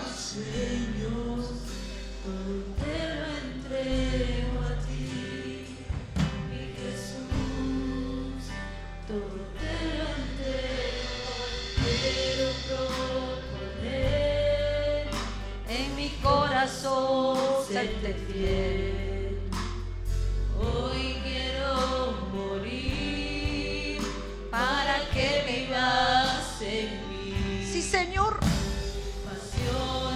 Queremos morir. Queremos declarar que si perezco, perezco. Porque sé que eres un Dios misericordioso. Eres un Dios que a pesar de vernos muertos. Tú nos das una vida, una vida eterna, una vida llena de prosperidad, de amor, de bondad. Solo es necesario deshacernos de esa humanidad que nos consume, de esa sabiduría terrenal que nos atrae y nos cautiva. Pero hoy venimos clamando que seamos llenos de esa sabiduría de lo alto. Esa que me hace ser prudente. Esa que me hace anhelar la palabra.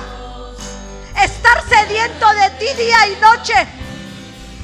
Y el querer estar a cuentas contigo. Desde el- mi amanecer hasta el anochecer. Corazón serte fiel.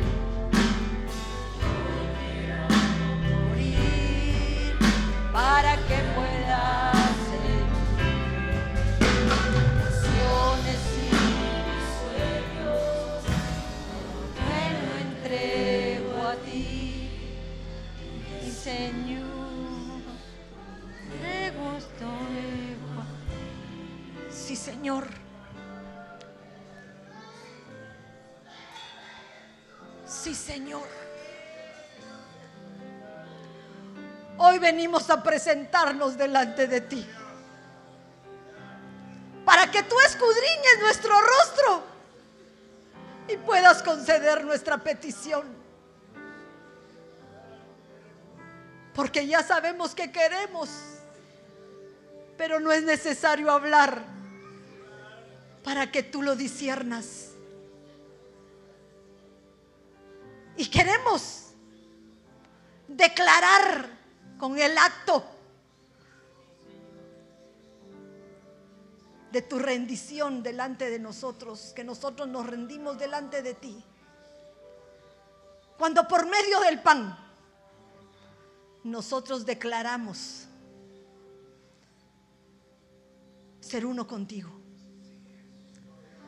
Porque así como fuiste tú vituperado en la cruz,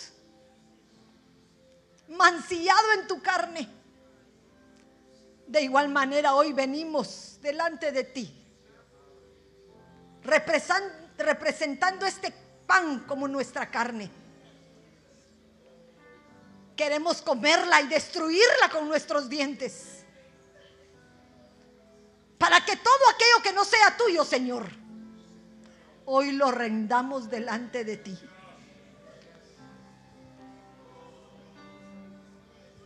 Esto es un acto profético.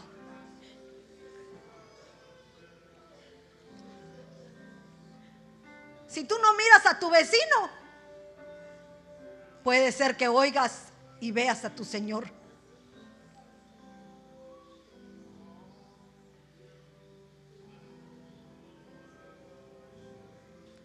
Cuando comemos el pan nos hacemos uno con Él. Recordamos su sacrificio y lo que pasó sin ser merecedor de tal vituperio. Pero hoy tus dientes van a destruir el pecado que hay en ti y en mí. Tus dientes van a moler como fue molido Él en la cruz. Come su pan, come su cuerpo, come la carne que representa esto y que hoy lo destruyes, porque es voluntad propia. Hoy tú tomas la decisión. Tú tomas esa decisión. Cuando uno entiende, cuando uno conoce lo que hace, lo hace porque le ha llegado al corazón y su deseo le es concedido.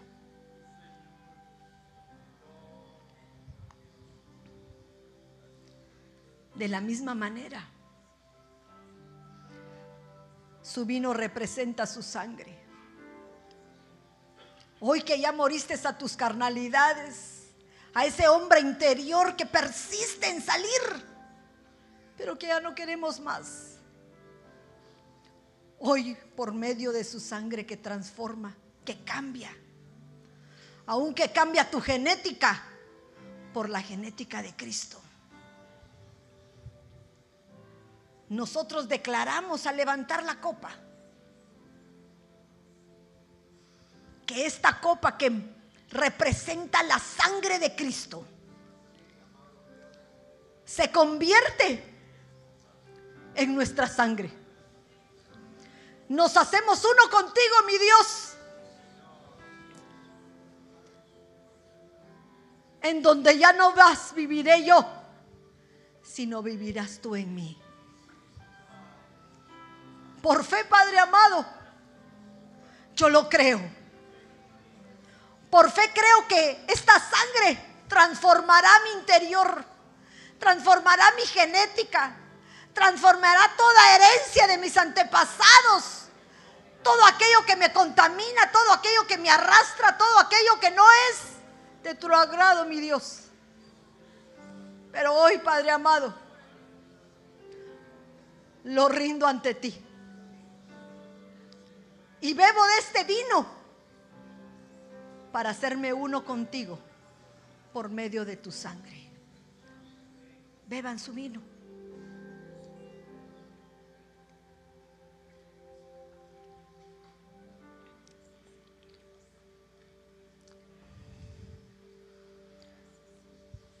Cuando la sangre de Cristo entra en nuestro interior, tiene que percibirse, cómo recorre nuestro cuerpo.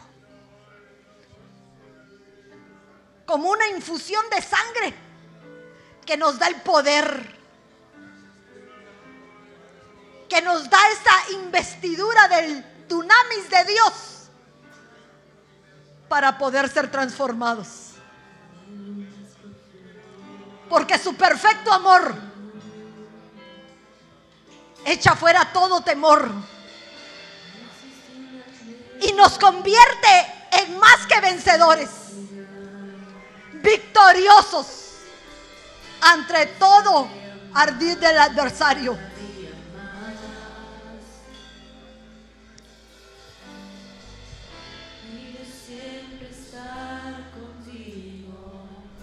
Quiero estar contigo.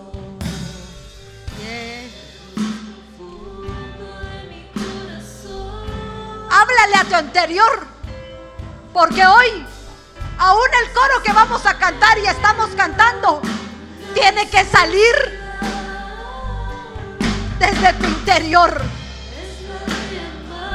Como un ser transformado, cambiado, renovado. Que cuando salga de esta puerta, la luz de Cristo será que brille por medio de tu rostro.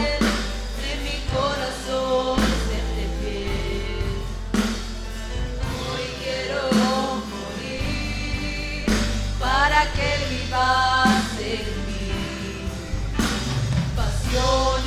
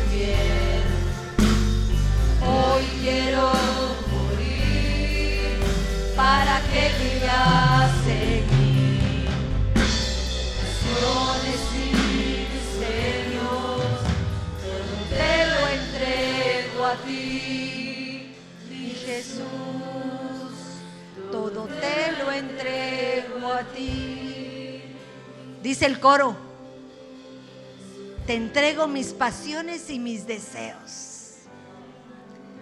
¿Y qué mejor no pedir por los nuestros, sino pedir por aquellos que nos van a alegrar a todos como una casa del Señor?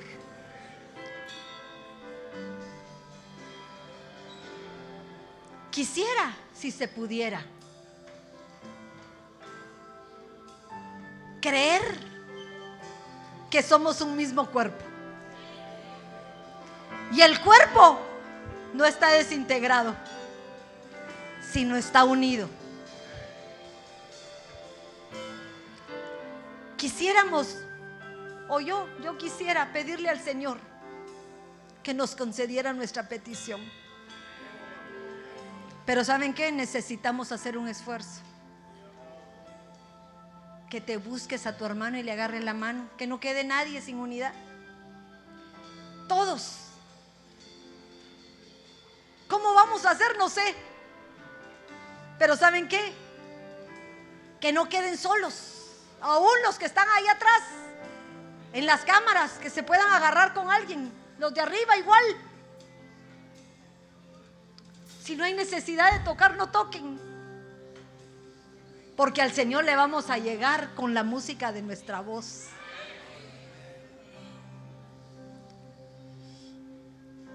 Allá hay más. Vénganse para acá. Unámonos. Ninguna parte de tu cuerpo, óiganme bien, ninguna parte de tu cuerpo está sin estar unido. Ninguna parte. Está difícil ahí arriba. No podrían venirse para acá. Dejen ahí. No importa la música. No. Unir es unir. Perdónenme. Yo no necesito música para que tu voz se convierta en la música para llegar a lo alto. Y los de arriba se agarran con los de abajo. Y tú, mijito, también. Ah, muy bien. ¿Y al otro? No me dejes a nadie sonto. Porque esto es la unidad. La unidad es que a pesar de que no conoces a tu hermano, puedes estar unido. La unción o la fe de uno, tal vez que no tienes, te va a alcanzar.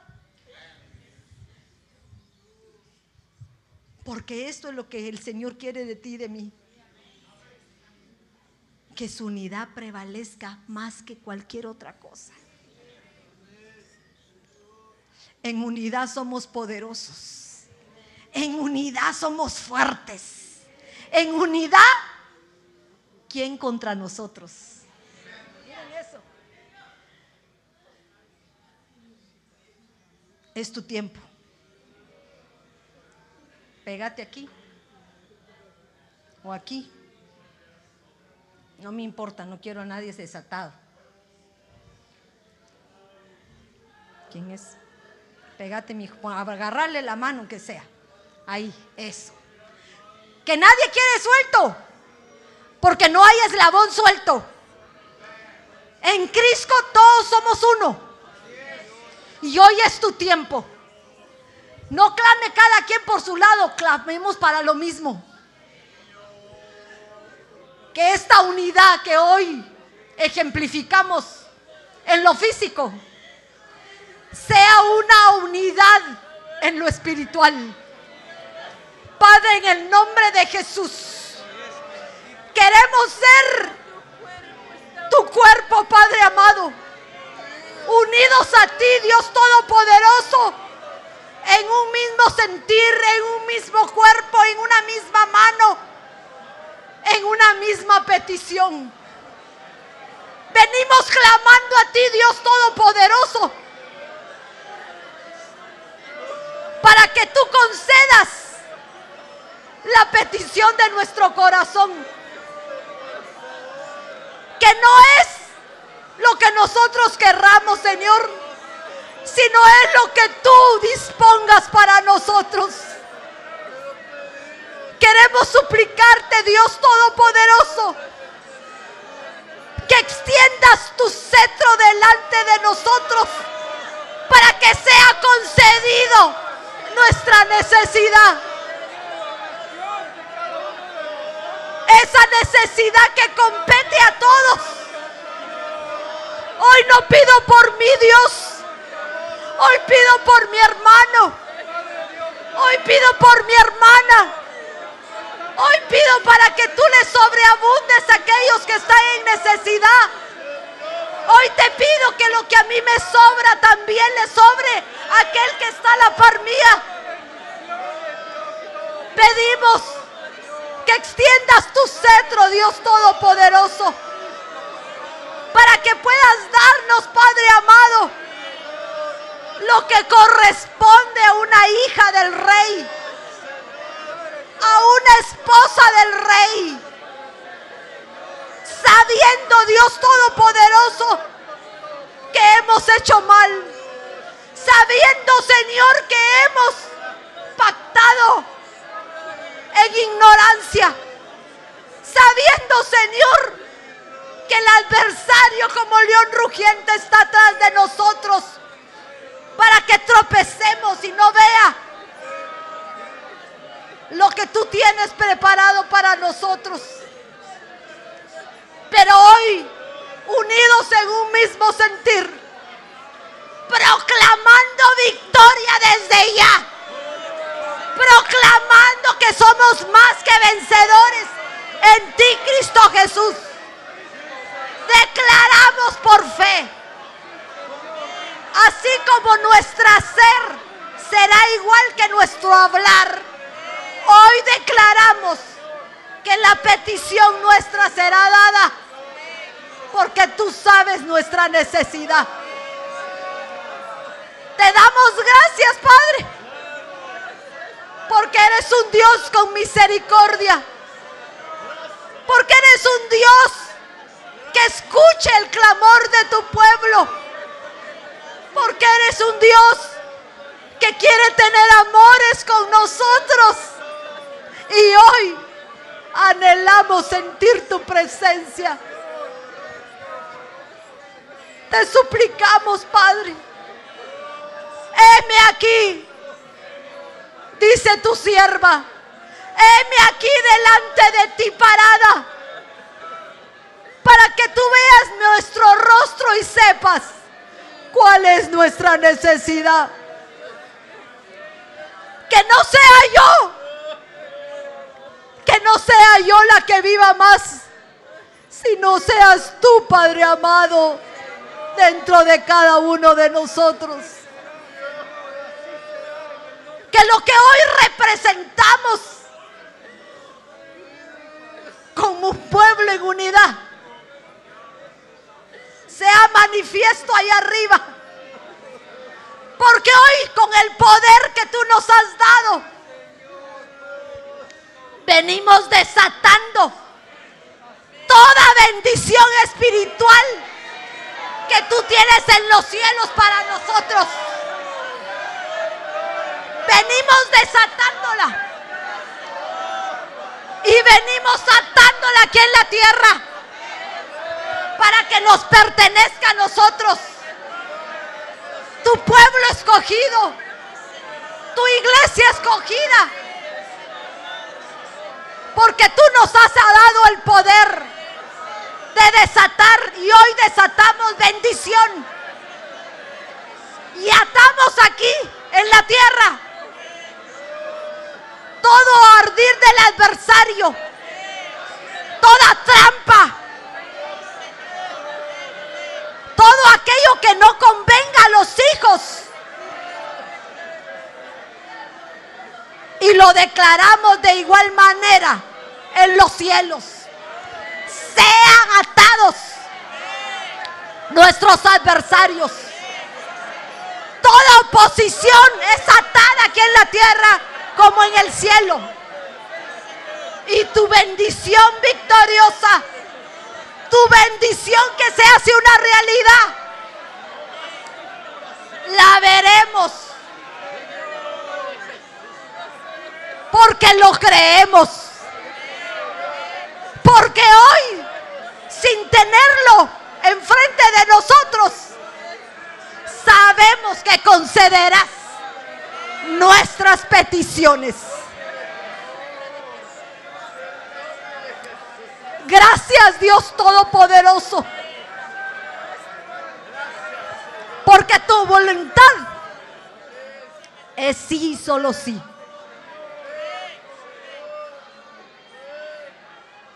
Lo que tú desees, Padre. Lo que tú anheles. No lo que nosotros anhelemos, Señor. Sino tú sabes nuestra necesidad. Gracias te damos, Señor. Gracias, mi rey, mi amado. Gracias, Señor, porque sin hablarte ni decirte qué quiero,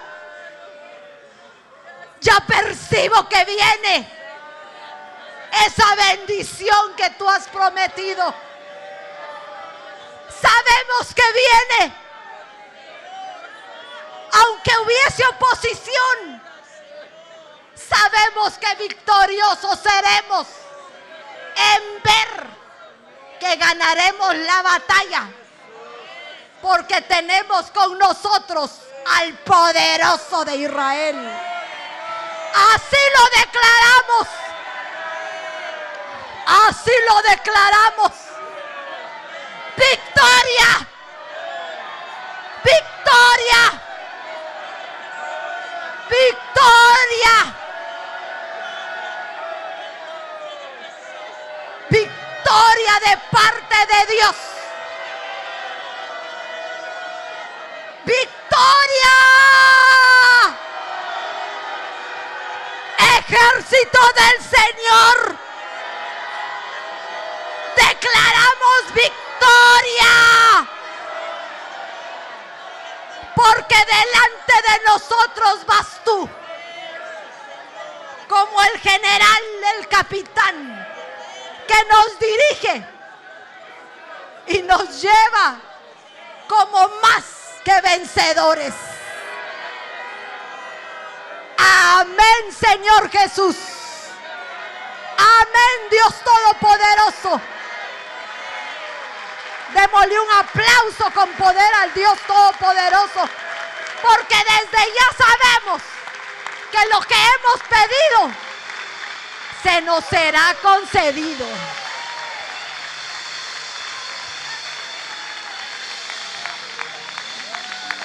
Sí, Señor. Gracias, Señor. Gracias, Padre. Gracias, Dios Todopoderoso.